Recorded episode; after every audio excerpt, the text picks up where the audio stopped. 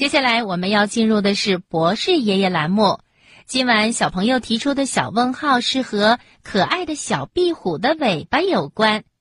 聪明的小壁虎啊，可能干了。当他遇到了危险或者是很厉害的对手的时候，他就会把自己的尾巴甩掉，赶紧逃生。那掉了尾巴以后的小壁虎，它的尾巴还能长出来吗？需要多久呢？一起到博士爷爷栏目听听博士爷爷的解答。天上的星星为什么不会掉下来呢？世界上真有美人鱼吗？北极怎么没有企鹅呀？动物会做梦吗？不要着急，不要着急，让我一个一个回答你。我是博士爷爷。博士爷爷，壁虎的尾巴为什么可以断掉呢？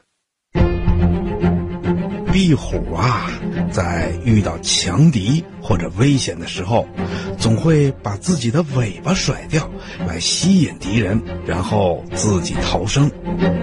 它的尾巴掉了以后呢，还会再长出一条新的尾巴来，这是为什么呢？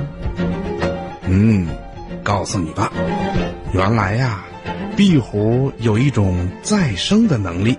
它们的身体里有一种叫做再生芽的生长细胞，这种细胞的生长速度特别的快，能够让壁虎在很短的时间里再长出一条新的尾巴来。所以啊，壁虎才敢于使用扔掉自己尾巴来吸引敌人的这种逃生的办法的。小朋友，你听明白了吗？